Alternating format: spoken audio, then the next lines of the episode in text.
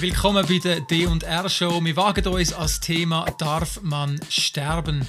Und zwar nicht aus einfacher oder irgendwie lächerlicher Art und Weise, auch nicht polemisch. Es ist ein Thema, das uns ernst ist.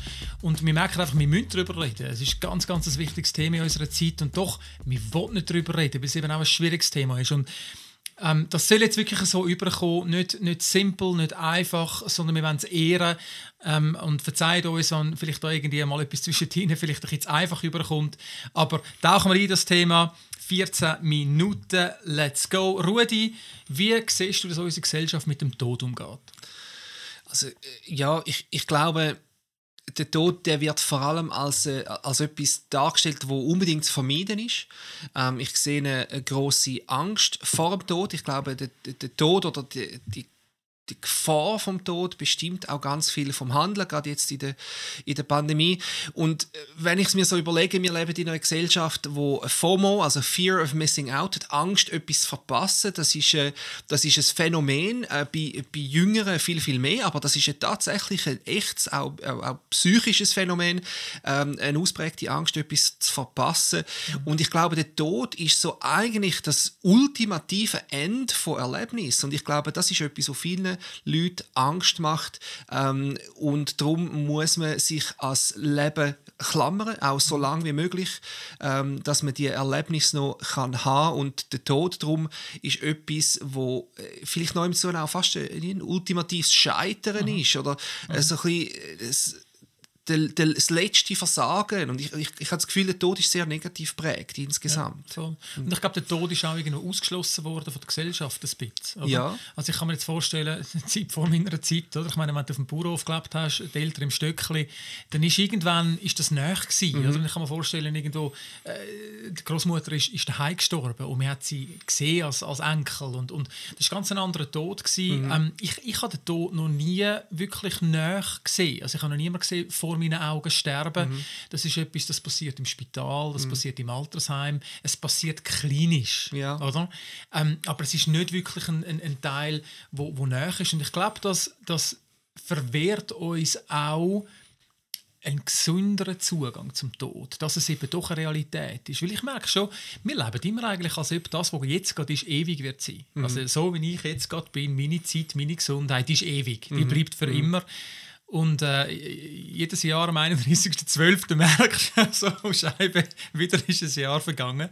Und äh, das, das macht es schon so. Also ich merke, es ist eine Distanz zum Tod, was, mhm. was ich glaube, äh, ist, ist auch eine Grundlage, wieso dass wir überfordert sind mit dem Thema. Ja. Ja. Ich glaube es auch und ich finde es wichtig, dass man über den Tod redet, weil es generell ein wichtiges Thema ist, immer, egal was sonst läuft. Ähm, aber besonders jetzt in dieser ganzen Pandemie-Geschichte finde ich es wichtig, weil der der Tod oder der mögliche Tod so häufig als, als Argument dann auch benutzt wird für, für ganz viele verschiedene Maßnahmen. Und, und ich weiß, dass das, ich bin jetzt 43, bald 44 und ich hoffe, ich bin noch ein paar Jahrzehnte entfernt vom Tod und das ist nicht ein Präsenzthema in meinem Leben und darum habe ich einen, einen riesigen Respekt für Leute, die vielleicht schon in den 70er, 80er Jahren sind, ähm, wo das Thema noch jetzt viel, viel näher ist. Ich habe, ich habe grossen Respekt davor, ich will da niemand vor den Kopf stoßen damit. Ähm, und, und trotzdem finde ich, ist es wichtig, um darüber zu reden, wie lang oder wie fest dürfen wir die, Gefahr vor dem Tod ähm, als Hauptargument benutzen für, für verschiedene Maßnahmen. Und ich weiß, ja, es ist ab, ab wann wirst du das machen? Also, jetzt, also, gehen wir mal davon aus, ich meine, das Durchschnittsalter ist glaube ich um die 85 herum. Das Durchschnitts-Corona-Todesalter ist 86. Ironie. Ähm, abgestellt. Ähm, wann würdest du de, de, die Linie zeichnen? Wenn du sagst, du wirst 85, würdest du sagen, ab 80, jetzt darfst du mhm. anfangen, irgendwie dich mit dem Tod beschäftigen? Oder, oder wie, wie empfindest du das? Oder, oder, oder soll der Tod oder die Angst vor dem Tod schon mit 43 äh, eine wesentliche Rolle spielen in, deinem, in der Auswirkung von deinem, von deinem Alltag und wie du das Leben lebst? Ich, kann es nicht, nicht sagen, weil der, der, der Karaf, den Punkt gibt es nicht. Aber ich glaube, es ist wichtig, dass man trotzdem darüber diskutiert. Ich finde, das Problem ist, ähm, wenn der Tod als so etwas Abscheuliches äh, dargestellt wird, dass das um jeden Preis vermieden ist. Ich glaube, das ist eine Gefahr. Ich, ich, ich fände das katastrophal, wenn man würde sagen, der Tod ab 50 ist, mhm. ist äh, nicht nennenswert, das ist kein Problem. Ich glaube, ja. das kann man nicht. Ja. Aber ich glaube, es ist genauso schlimm, wenn man sagt, der Tod ist um jeden Preis vermeiden, egal was dann vielleicht andere Kosten sind. Ja. Ähm, das finde ich schwierig und ich glaube, das wird gemacht im Moment. Also ich, ich kann es von meinem, meinem Leben erzählen. Meine Großmutter hat im höheren Alter, also meines Wissens über 90, hat sie noch eine offene Herzoperation gehabt.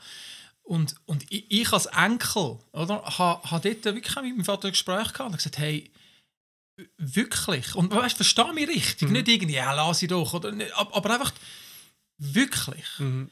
Ähm, und das ist ein schwieriges Thema, aber ich merke, wir vermeiden es so ja. stark. Und dann ist ja klar, ja nein, wir wollen ja nicht, dass sie stirbt. Und es hat ja irgendwie noch irgendwie eine 23-prozentige Wahrscheinlichkeit, dass es dann sicher auch, weißt, dass sie wieder zu, zu Kräften kommt und so.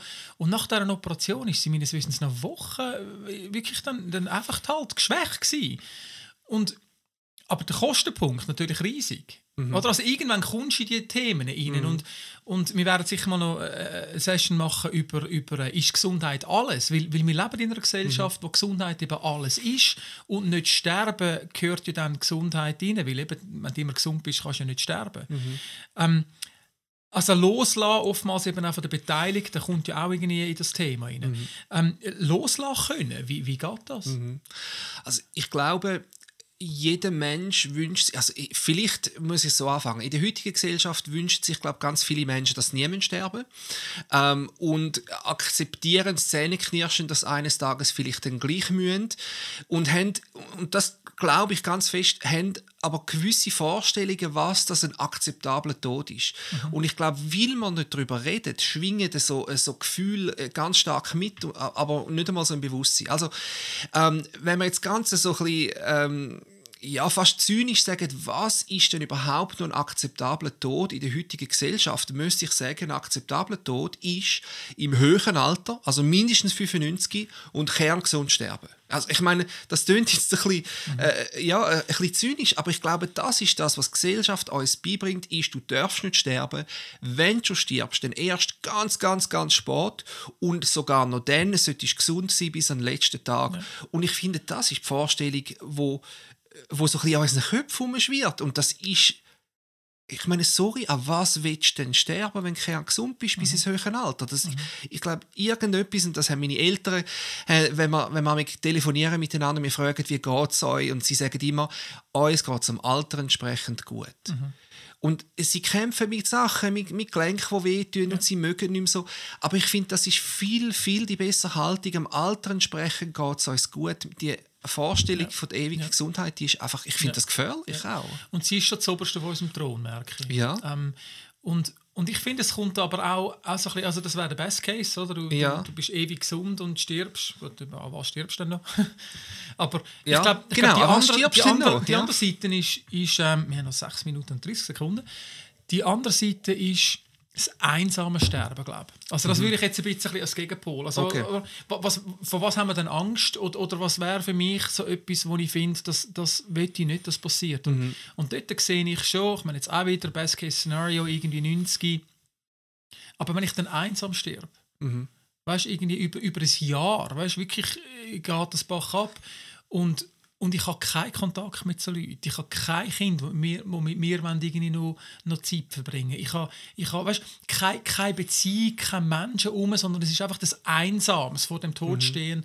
Ähm, da sehe ich auch, auch etwas, was passiert. Und da sehe ich auch wieder, wenn wir ein bisschen den, den Cut machen zur heutigen Zeit, das findet irgendwie ein bisschen statt. Also der Tod ist schon etwas, was wir im Moment ein bisschen aufgefahren haben. Der soll auch gezwungenermaßen irgendwie einsam passieren. Jetzt hat die Corona-Tote. Das sind oftmals Leute, die, allein sterben. Man mhm. kann nicht besuchen, man kann auch in Pflegeheim. Ich meine, wenn deine Großmutter irgendwie noch, noch die letzten fünf Jahre vor sich hat und, und sie, sie, du darfst sie nicht wirklich besuchen, die Enkelkinder sehen sie nicht mehr. Ich sehe dort ihnen etwas, das hat auch einen ethischen, mhm. den würde ich vielleicht ein bisschen bringen, es hat auch einen ethischen Aspekt zu sterben. Also nicht nur stirbst, sondern mhm. auch wie du stirbst. Und wie sterben nicht ausschließlich von körperlich, physiologisch, mhm. sondern auch irgendwo, weißt, auch aufgenommen, auch in Beziehungen aufgenommen, so ein eine geistliche Komponente. Und ich glaube, da können wir noch den letzten Bogen ein bisschen spannen. Ähm, ich glaube, es hat immer eine geistliche Komponente. Also ich, ich kann über das Thema Tod gar nicht groß nachdenken, ohne dass irgendwo eine geistliche Komponente dazu kommt. Und das sind so eigentlich drei Fragen. Also, äh, wozu lebe ich? Woher komme ich und wohin gehe ich? So, mhm. ähm, und, und wenn man sich dieser Fragestellung irgendwo oder nicht auf die eingehen dann glaube ich, das führt dann schon einfach, dann musst du ewig leben. Mhm. Aber das haben wir ja nicht. Das sind ja wieder Themen, mhm. die wir, also auf die können wir gar nicht eingehen. Oder wie machst du das ja. Erfahrung? Ja, ich meine, in der Vorbereitung haben wir noch darüber geredet, ob es irgendwelche solche psychologische Konzepte gibt, wo man zu dieser Diskussion bringen können. Und ich merke, dass, dass Psychologie kann sich in einzelnen Bereichen ein bisschen an das Thema Tod und Umgang mit dem Tod antasten. Aber ich glaube, wenn, wenn jemand wirklich mit dem eigenen Tod oder mit der eigenen ähm, Endlichkeit ähm, konfrontiert ist, dann glaube ich, sind die psychologischen Konzepte nicht die, die wahnsinnig interessieren, sondern ich glaube, es geht dann sehr, sehr häufig wirklich um das, habe ich ein lebenswertes Leben gelebt? Das ist sicher mal eine Frage. Ähm, kann ich mit erhobenen Hauptes meinem Lebensende zugehen? Und, und sicher auch die Frage, die spielt, die spielt mit, was passiert nachher? Gibt es etwas noch nach dem Tod? Und ich glaube, das sind Fragen, wo, mhm. wo die Leute beschäftigen. Ähm, und wie du sagst, da sind wir, da sind wir in, in, in geistlichen Dimensionen oder da geht es um philo philosophische, aber auch religiöse mhm. Sachen, die dann da ganz fest mitspielen. Aber ich glaube, ähm, wenn die Leute so am, am Lebensende näher stehen, dann, mhm. dann entfernt man sich auch ein bisschen mehr von der Wissenschaft und, und, und es geht dann um tiefere Themen, wo die Wissenschaft nicht mehr mithelfen kann. Ja. Ja. Ähm, vielleicht etwas noch, wo man, wo man noch in den Sinn kommt, ich habe so ein bisschen zynisch gesagt, was ist heutzutage ein guter Tod? Da habe ich, habe ich zwei Sachen dazu gesagt. Aber ich glaube, was auch wichtig ist, zum darüber reden, was sagt uns Gesellschaft, ist ein schlechter Tod? Was ist kein würdevoller Tod? Und, und, und da haben wir so ein, ein paar Sachen gesagt. Ähm, was kommuniziert wird in der Gesellschaft, ist ein, ein früher Tod ist nicht akzeptabel. Ähm, auch ein langsamer Tod, also, äh, wo sich über Monate in die Länge zieht, das ist, das ist in dem Sinn auch nicht akzeptabel. Und ich glaube, etwas, das ist neu dazugekommen. Ich habe das wirklich das Gefühl, also ein wie das Gefühl von an Corona sterben ist nicht akzeptabel. Und, und ich finde das wichtig, um sich zu überlegen, wieso ist das nicht akzeptabel? Wie, wieso wehren wir uns mit, mit jeder Faser von uns gegen, gegen so einen Tod? Ist das, ist das tatsächlich so?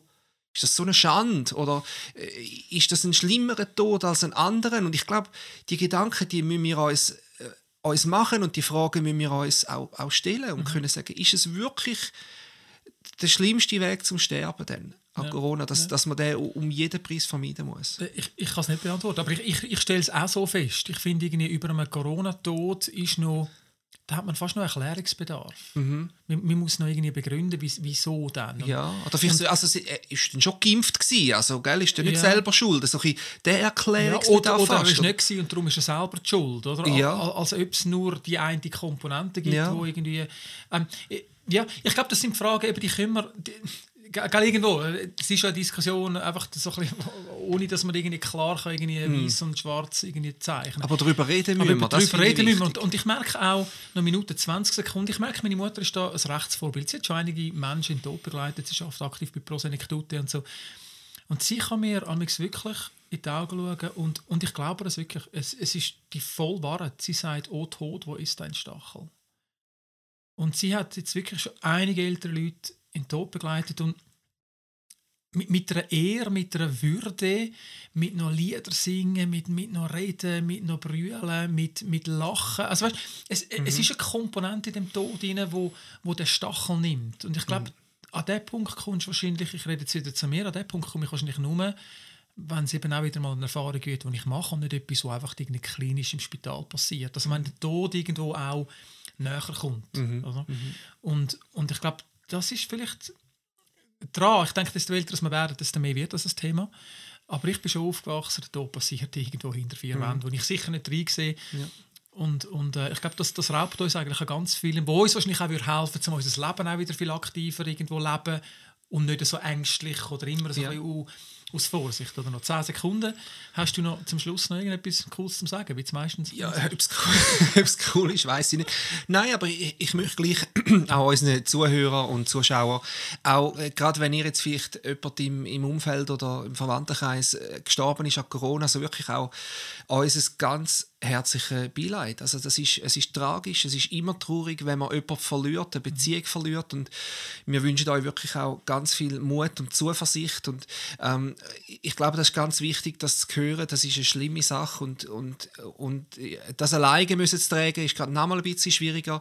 Ähm, und darum auch für, für die, die sich sonst befassen mit dem Thema, reden miteinander darüber. Es ist ein schwieriges Thema, aber reden miteinander über, über den Tod, vielleicht auch über die eigenen Pläne, wie möchte ich können sterben oder was passiert passiert nachher, mhm. ähm, weil das nimmt ganz viel von der Angst ja. raus.